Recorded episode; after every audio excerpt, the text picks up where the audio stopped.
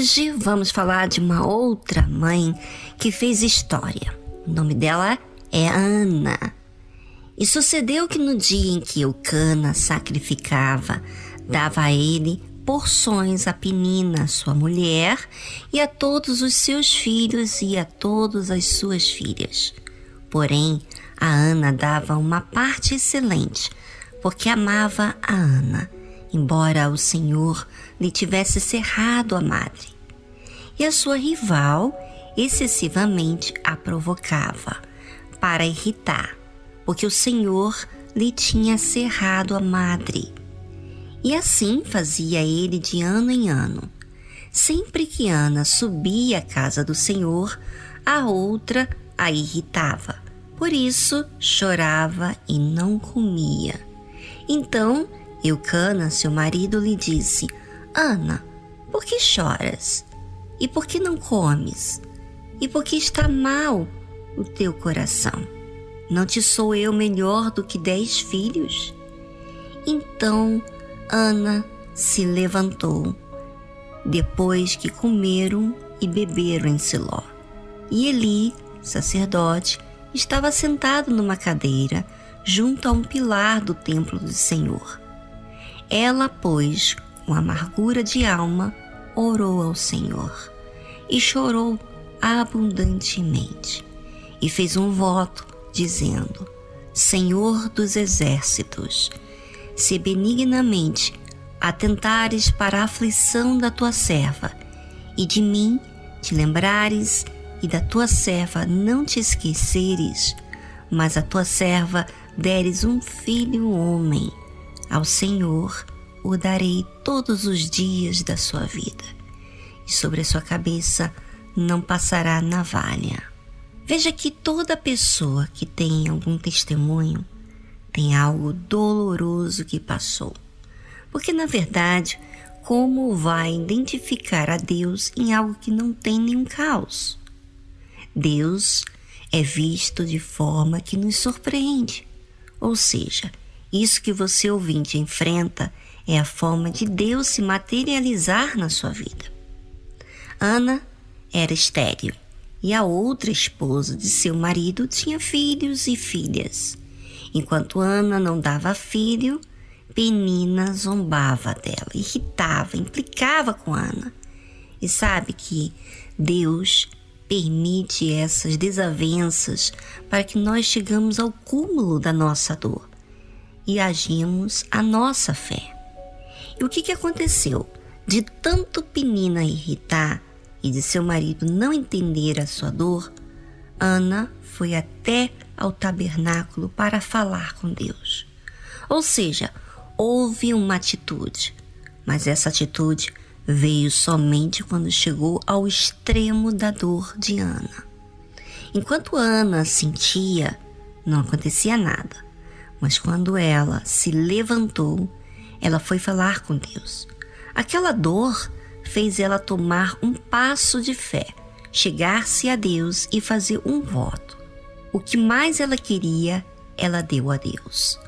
Assim que acontece com todos aqueles que exercitam a fé, se levantam e agem em prol daquilo que tem que ser feito, que é falar com Deus e entregar. Ao fazer aquele voto a Deus, Ana estava dizendo que Deus seria o primeiro. Não seria sua vontade que seria o principal, mas Deus. E quando há uma entrega da nossa parte, nós entregamos o que mais nos dói para Deus, porque o nosso jeito não funciona. E essa entrega nos faz deixar o nosso egoísmo como prioridade, para deixar Deus como nossa prioridade. E sucedeu que, perseverando Ana em orar perante o Senhor, Eli observou a sua boca Porquanto Ana no seu coração falava, só se moviam os seus lábios, porém não se ouvia sua voz, pelo que Eli a teve por embriagada. É, Ana estava perante o Senhor pela fé.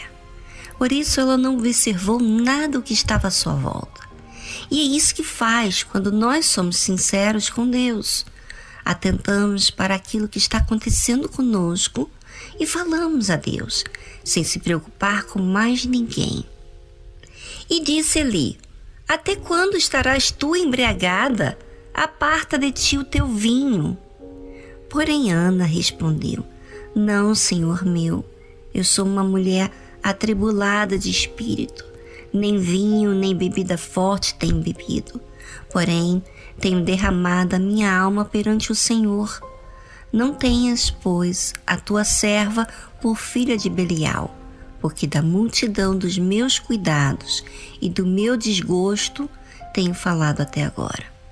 É Ana não se ofendeu quando o sacerdote Eli julgou ela, porque ela estava ali se derramando diante de Deus e não estava se importando com o que os outros pensavam a respeito dela. Ela estava derramando a sua alma porque ela estava doente espiritualmente falando.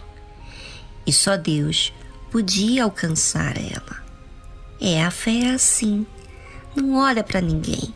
Olha para o seu objetivo, para aquilo que precisa de falar com Deus. E o seu foco é de Deus receber o seu clamor. Então respondeu Eli: Vai em paz, e o Deus de Israel te conceda a petição que lhe fizeste. E disse ela: Ache a tua serva graça aos teus olhos. Assim a mulher foi o seu caminho e comeu, e o seu semblante já não era triste. Ela não teve uma fé contagiada por emoção, mas de pureza. Então ela achou graça diante do servo de Deus e de Deus. Toda nossa conduta faz diferença. E essa diferença acontece quando há sinceridade e foco. Por isso, mãe, filho, filha, olhe para Deus. Coloque a atenção de ser aprovada diante de Deus com a sua fé. Pois depois que você faz o que deve ser feito e agrada a Deus, a paz. Por isso que Ana foi o seu caminho, comeu e o seu semblante já não era mais triste. Lindo, não é? E você também pode ser assim.